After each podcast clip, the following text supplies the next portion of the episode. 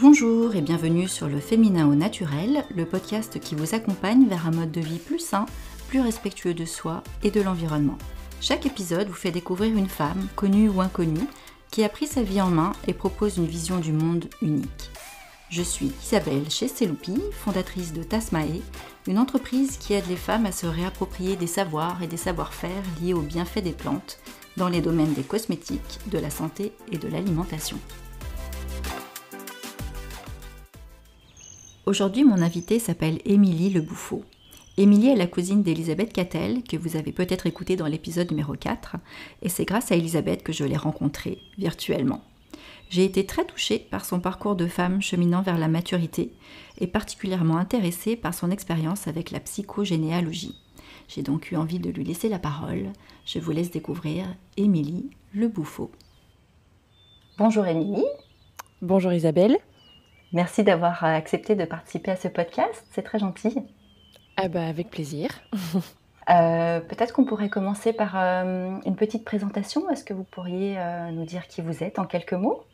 Oui, euh, je m'appelle Émilie, je vais avoir, 38 ans très bientôt. Je suis nantaise d'origine, et après avoir fait, mes études, je suis revenue vivre à Nantes avec, ma famille, mon compagnon et mes deux enfants qui sont deux filles, de 7 et 9 ans.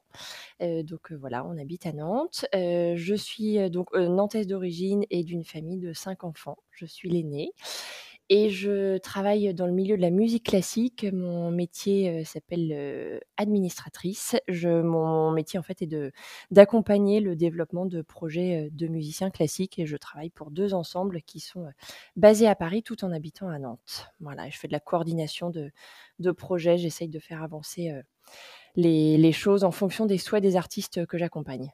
C'est très euh, original. Je ne connaissais pas ce métier-là. Ben, c'est passionnant. c'est passionnant parce qu'on est à l'écoute des projets de, de, personnes qui ont des idées artistiques euh, fortes. Et euh, moi, j'essaye de trouver les moyens, de, de, mettre en œuvre les moyens humains, de temps et financiers pour arriver à l'aboutissement des idées qu'ils ont longuement mûries. Est-ce que vous avez aussi des passions hormis la, musique classique? Alors oui, alors moi je suis pas du tout musicienne, hein, je ne pratique pas, j'écoute beaucoup, mais je ne pratique pas. Par contre, euh, depuis petite, euh, je suis euh, très manuelle. J'ai toujours aimé bricoler de mes mains et je, fais, je faisais surtout quand j'étais collégienne et lycéenne beaucoup de bijoux et puis de la couture. J'ai appris à coudre avec mon père et ma grand-mère et depuis la machine à coudre ne m'a jamais quittée jusqu'à ce qu'en revenant à Nantes après tout mon toute mon itinérance, j'ai repris des cours de couture et là, la, table de couture est à côté de ma table de travail quasi en permanence. Ok, donc comment est-ce que vous euh, conjuguez les deux en fait Dès que vous prenez une petite pause, vous vous mettez à votre table de couture ou euh? Ça, ce serait le rêve dans un monde idéal. Euh, ça peut pas être à ce point-là parce que bah, mon travail m'occupe pas mal, ma famille m'occupe pas mal aussi. Mais euh, c'est vrai que dès que j'ai une petite échappatoire, mon envie est d'aller coudre, j'y arrive pas tout le temps. Donc voilà, par session, je m'installe la table à côté, puis je m'y mets dès que je peux. Mais c'est pas tous les jours et c'est pas à chaque pause non plus parce que ça nécessite un petit peu de temps pour pour se plonger dans le projet qu'on est en train de faire. Euh, et on peut pas faire ça par tranche de, 15-20 minutes. Il faut euh, au moins mmh. une à deux heures devant soi. Mais du coup, j'ai toujours ce petit, euh, cette petite ampoule qui me dit bah tiens là tu peux peut-être prendre deux heures prends-les et du coup dès que je peux prendre des cours de couture aussi j'ai rencontré une professeure formidable sur Nantes et donc une fois c'est une fois par mois à peu près j'essaye j'essaye d'y aller et à chaque fois c'est des moments d'évasion qui sont très intenses donc c'est vraiment l'évasion là que ça vous permet de d'avoir dans votre vie quotidienne Complètement. C'est puis ça me fait ça me fait rêver, ça me fait penser autrement et en fait ça me fait construire des projets en dehors de mes projets euh, professionnels et familiaux. Et du coup, euh, c'est enfin un projet de couture, c'est amusant parce que c'est faut avoir l'idée, faut trouver comment la faire, puis après faut trouver les matériaux et puis ensuite faut s'y mettre jusqu'à arriver à la finalité. Donc en fait, c'est un projet sur le long terme. En général, euh, on peut enfin faire une petite trousse par exemple, ça va prendre, ça peut prendre une heure ou deux, mais quel type de trousse, avec quel tissu, et il faut aller dans les magasins, trouver les bons, euh, les bons matériaux, etc. Donc euh, voilà, c'est de la construction qui, euh, qui se met en place dans le temps.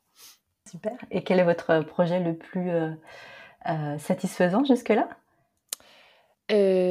C'est une bonne question. Bah, j'ai fait des vêtements, mais accompagnée par ma professeure, de couture. Si, peut-être le projet le plus satisfaisant, c'est quand j'ai réussi à reproduire, un un haut en tissu, qu'on avait fait, toutes les 2 et que j'ai pu l'offrir à ma maman pour son anniversaire et que là, pour le coup, je l'avais fait toute seule. J'étais très fière. Ah, excellent. Voilà. Ça fait une bonne transition de parler de votre maman. en fait, ça me fait une transition par rapport au féminin. Quelle est votre vision à vous du féminin? Alors c'est une question, que du coup qui se pose dans votre podcast et depuis que j'en ai la connaissance, qui m'a beaucoup fait réfléchir. le féminin est un mot très vaste pour moi que je sais pas tellement définir et que j'ai interrogé, euh, quand je l'interroge par rapport à moi, en fait, euh, je suis née femme, je suis une femme, je suis très heureuse d'être une femme. C'est un mot que j'ai du mal à manier parce que je me sens encore, euh, un peu plus, fille dans le côté jeune que femme, qui me qui m'évoque une notion de maturité. Je marche vers la maturité, mais j'estime pas y être encore et cette notion de féminité, moi, c'est vrai que je l'interroge un peu par rapport, au système, à l'environnement auquel j'appartiens et si je regarde autour de moi, je viens d'une, famille nombreuse. On est cinq enfants, je suis la première. On est trois filles et deux garçons, donc des filles. Je suis maman de deux petites filles, encore des filles. Mon compagnon a deux sœurs, ça fait encore des filles. Et dans la famille de ma maman, ils sont, euh, ils étaient six sœurs et un frère. Donc, je viens d'un système extrêmement féminin. Du côté de mon père, c'est plus équilibré. Ils étaient enfin, deux garçons, deux filles. Mais du côté de ma maman, il y a cette un peu cette, cette force féminine profonde qui, bah, qui m'entoure, qui m'a toujours entourée. Et puis j'ai mes deux grands-mères, pareil, les deux figures de mes grands-mères, maternelle et paternelle, euh, sont euh, des figures de femmes pour moi très fortes, euh, totalement opposées en termes de, de, personnalité, de style, mais chacune qui sont des vrais, des vrais modèles, des vraies inspirations dans ma façon de me construire aussi. Et voilà, interroger moi ma féminité, c'est me m'interroger dans ce monde de femmes qui, sont, qui m'entourent et me dire comment est-ce que je, moi je me positionne, qu'est-ce que je suis un petit peu au milieu de tout ça. Et qu'est-ce que, qu'est-ce que ces figures vous inspirent? Qu'est-ce que vous aviez envie ou avez toujours envie de, d'en retirer ou de, d'appliquer pour, euh, pour vous-même peut-être? Ben, du coup, je... il y a déjà une notion de, d'observation, et puis de l'observation amène à la compréhension en tout cas à la recherche de compréhension. Et moi, j'ai utilisé un outil qui m'a été soumis par la sage-femme qui m'a accompagnée pour la naissance de ma première fille et qui faisait de la psychogénéalogie. C'était un mot dont j'avais jamais entendu parler. Mais le côté généalogie, quand on vient d'une famille nombreuse, ça a tout de suite fait tilt. Et vous voyez ce que c'est la psychogénéalogie? Moi, je vois un petit peu, mais j'aimerais bien que vous l'expliquiez avec vos mots. Avec mes mots, alors du coup, c'est pour moi, ce que j'en ai retiré des, séances qu'on a faites ensemble, c'est observer le, système familial dont on vient, essayer de le, dessiner, de le cartographier et en comprendre les valeurs une fois qu'on a un petit peu observé et retenu tout ça, faire un choix et se dire, «Les valeurs que j'ai reçues, j'en ai conscience, je suis capable de les nommer. Il y en a certaines qui me parlent complètement et que je vais avoir envie de transmettre parce que moi-même, je suis quelqu'un qui transmet à mes enfants, à mon entourage et il y a des valeurs que je vais vouloir transmettre et d'autres qui ne me conviennent pas, qui ne sont pas, avec lesquelles je ne suis pas forcément en phase et que je vais laisser de côté ce qui est pas évident, c'est un travail qui est pas évident à faire quand on est dans un système familial fort où il y a une notion, je dirais, de, loyauté qui est assez présente, où on a beaucoup de gratitude vis-à-vis de nos parents, nos grands-parents, et être capable de dire bah, ce que vous m'avez transmis, j'ai pas envie de tout garder. pour moi, ça a été un parcours pas si simple en fait, pas si simple, mais par contre, ça m'a permis de de mettre des mots et de grandir, de grandir avec une idée, enfin, de, marcher un peu vers, vers là où moi j'avais envie d'aller, vers les choses que j'avais envie de défendre. Donc c'est vrai que quand on devient, enfin moi quand je suis devenue maman, j'étais encore la fille de mes parents, mais comme peut-être beaucoup de mamans, et j'ai appris à devenir moi-même une jeune maman et puis une femme indépendamment du système de mes parents. Et c'est quelque chose que je suis encore en train de construire et que je trouve très très très enrichissant.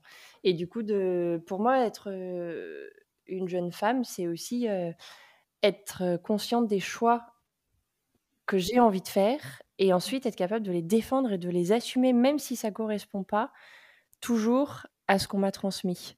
Est-ce que vous avez un exemple à nous donner? Bah, par rapport à l'éducation, c'est moi je viens d'une famille où, on a été, on était nombreux, donc forcément il y avait un certain cadre, à respecter et je viens d'une famille où le, mmh, on est dans un système un petit peu pyramidal où l'autorité vient des adultes et les enfants obéissent et suivent les adultes.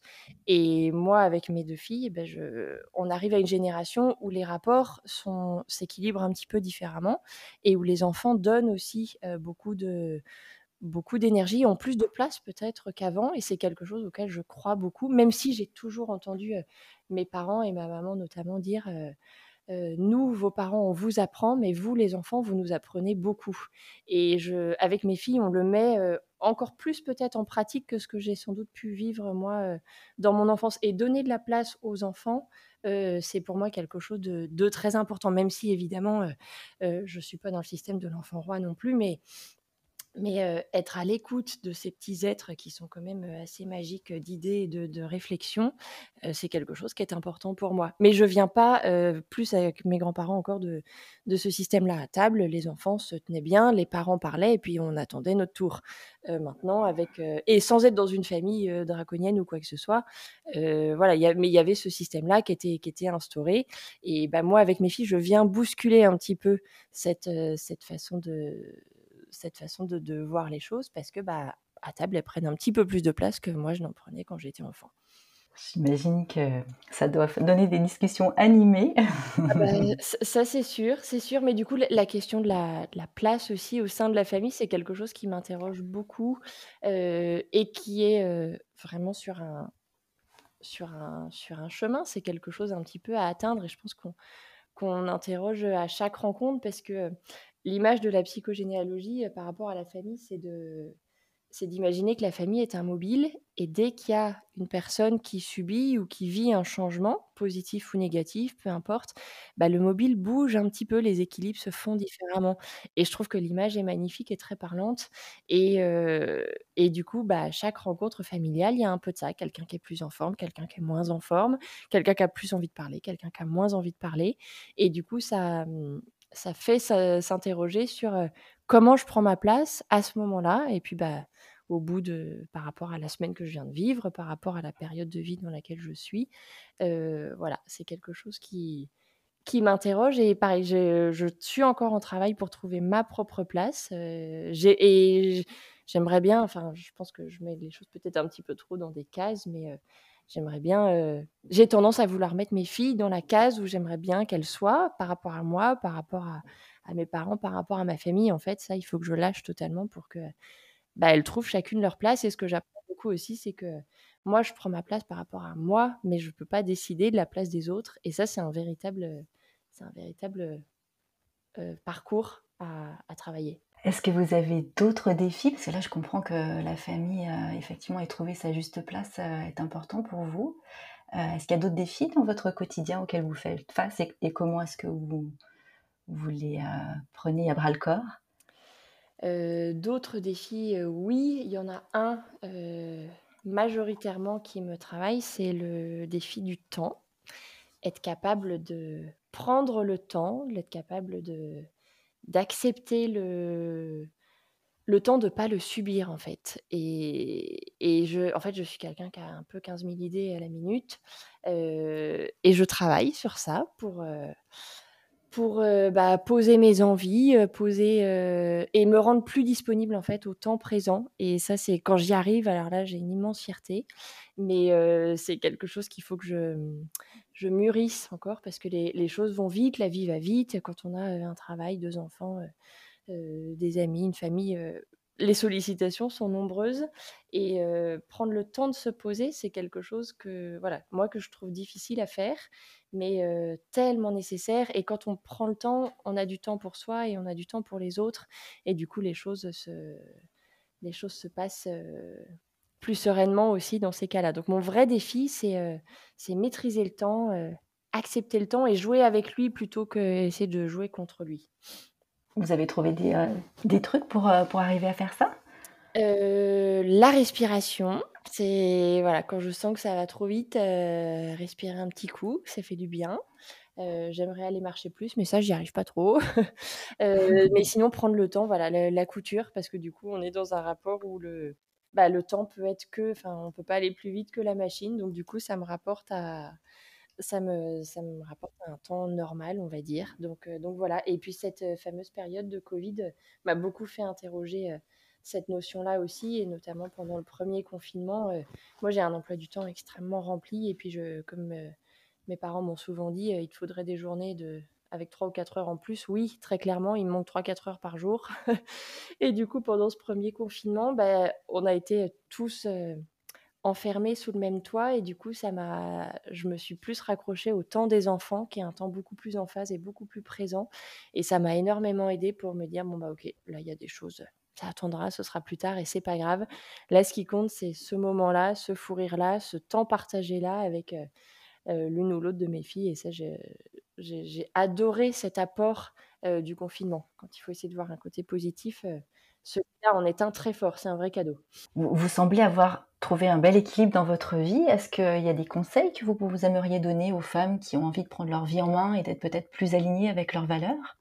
Alors le la notion d'être aligné avec, ses valeurs me parle beaucoup. Je pense que là-dedans, il y a une notion de de s'accepter, de se connaître, de connaître ses limites, d'éviter de les franchir trop souvent en donnant systématiquement beaucoup aux autres.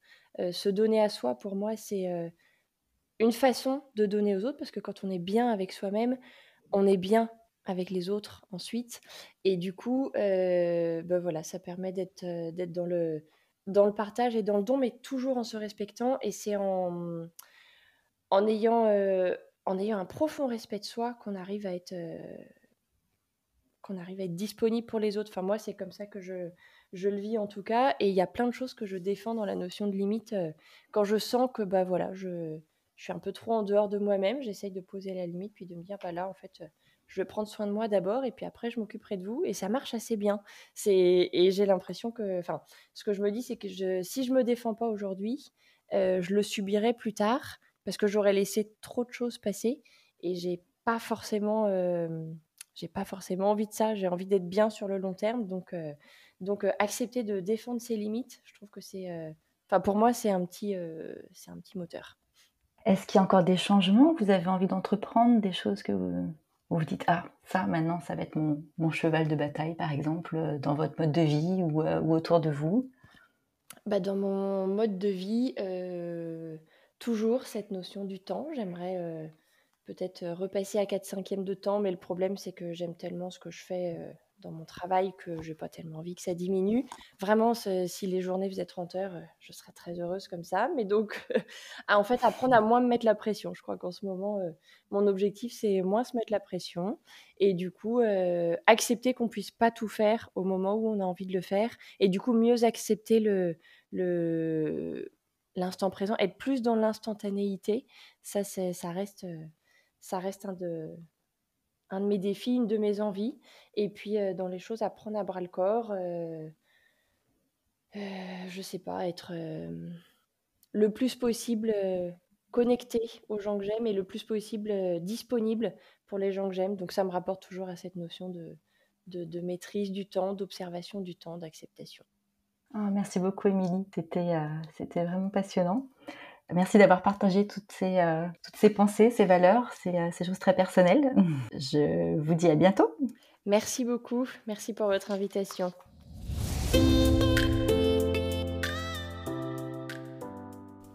Merci de nous avoir écoutés. J'espère que vous avez apprécié ce moment partagé. Vous pouvez retrouver Tasmae sur le site tasmae.com et sur sa page Facebook. Alors à bientôt pour un prochain épisode.